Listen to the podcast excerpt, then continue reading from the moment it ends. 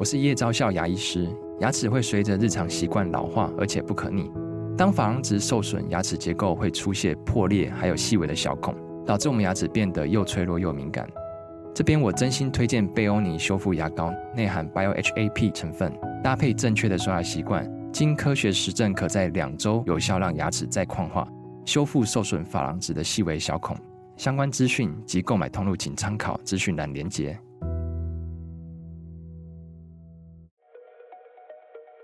本节目由生鲜食材科技出品，欢迎收听数位趋势酱子读，我是科技大叔李学文，我是跨领域专栏作家王伟轩 Vivi。我们今天挑了一则专文，是来自这个《远见》杂志，它的标题说哈，McKinsey 哈就是麦肯锡了哈，他说这个高薪高学历的知识工作者是生成式 AI 时代最大的输家 loser。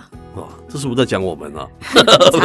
不是不是，早知道就不要念博士了。对，我们是高学历，但是不是高薪了哈。是，特别要说明一下，我们是廉价劳工。对对对，那但是我们也被牵连到的，说我们也是最大的输家，是不是这个意思？嗯，那我是觉得啦，这个 AI 或许是解决这个数位贫富落差一个很好的工具，搞不好也是可能，对不对？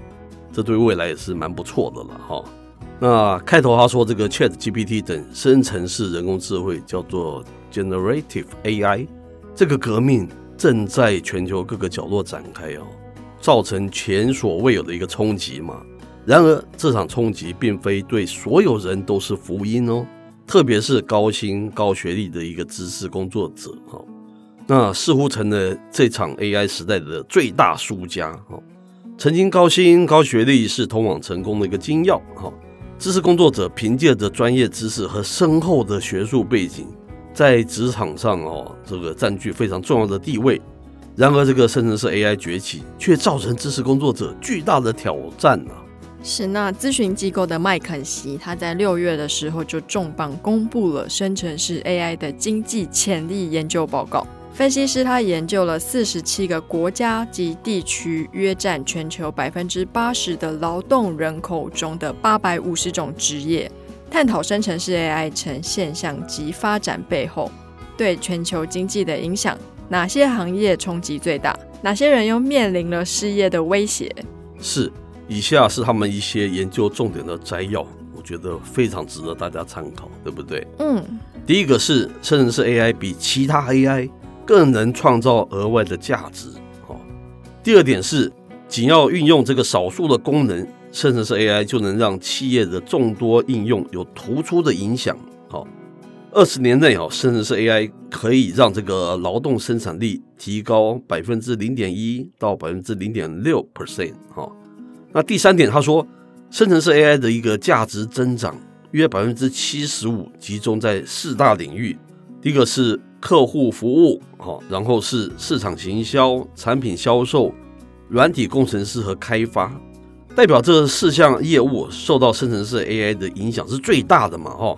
那第四点，他说，生成式 AI 影响，专家评估，哈，AI 取代人类的时间大幅哈提前十年，哈，那听起来蛮可怕的，对不对？嗯。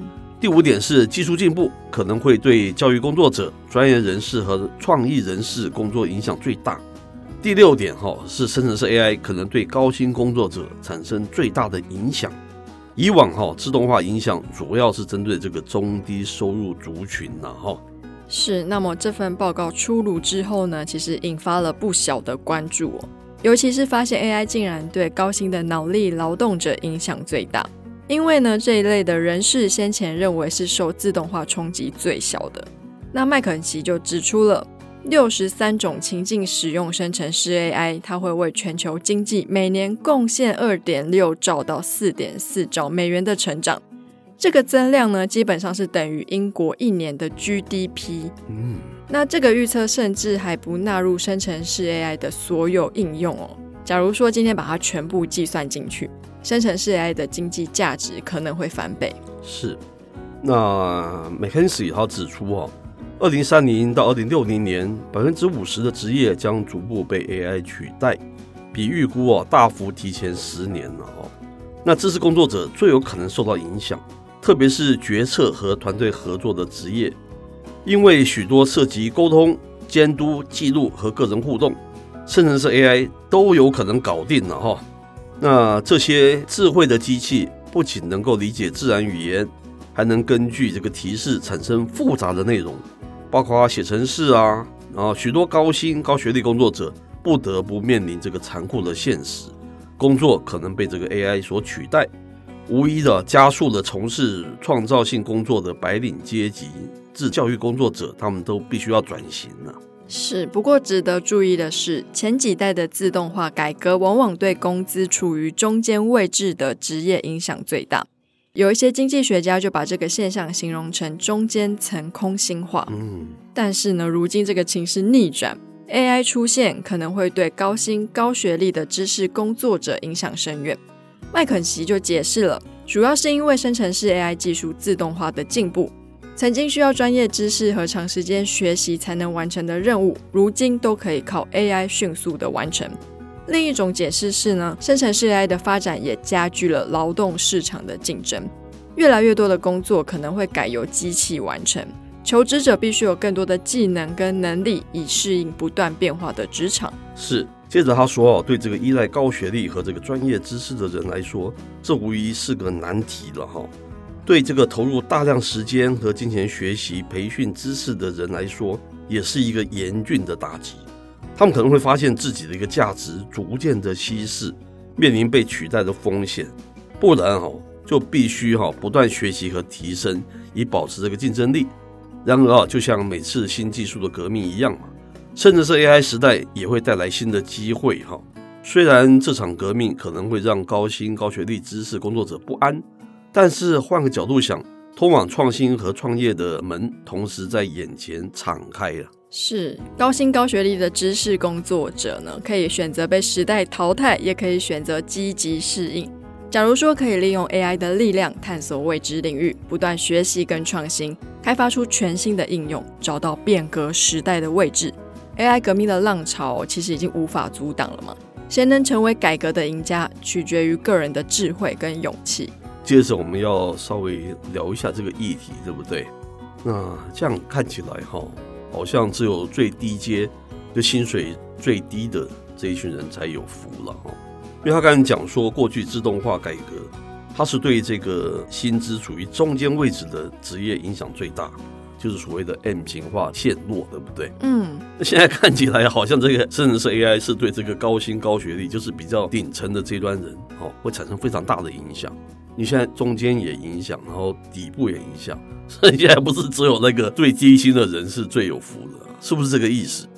可是我觉得对低薪人来说，他也不会觉得他有福，因为他就这么低，是，所以他也不会觉得就是哦捡到了。可是我觉得针对就是我们知识的 M 型好了，就是中间的这一层跟上面的这一层，真的是需要有一点警惕。是。那这就是我们开头说的，可能对于这个数位贫富落差可能会有蛮大的影响了哈。可其实这篇文章里面并没有提到说，就是我们这个所谓的高学历，我们没有高薪了，哦，还有中间阶层的这一群人，到底什么是我们可以利用这个转型的一些机会的哈？他是有提不断的学习啊。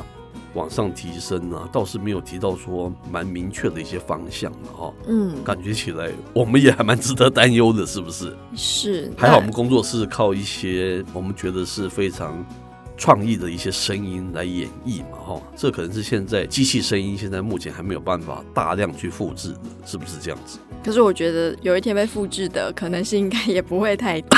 是是是，是，因为我知道现在坊间已经有一些人想要，就是会利用一些人的声音去做 machine learning，然后用他的声音去产制很大量的有声内容，是非常好。是，所以我觉得未来呢，就是大家真的是要怎么讲，好好的警惕自己，努力向上。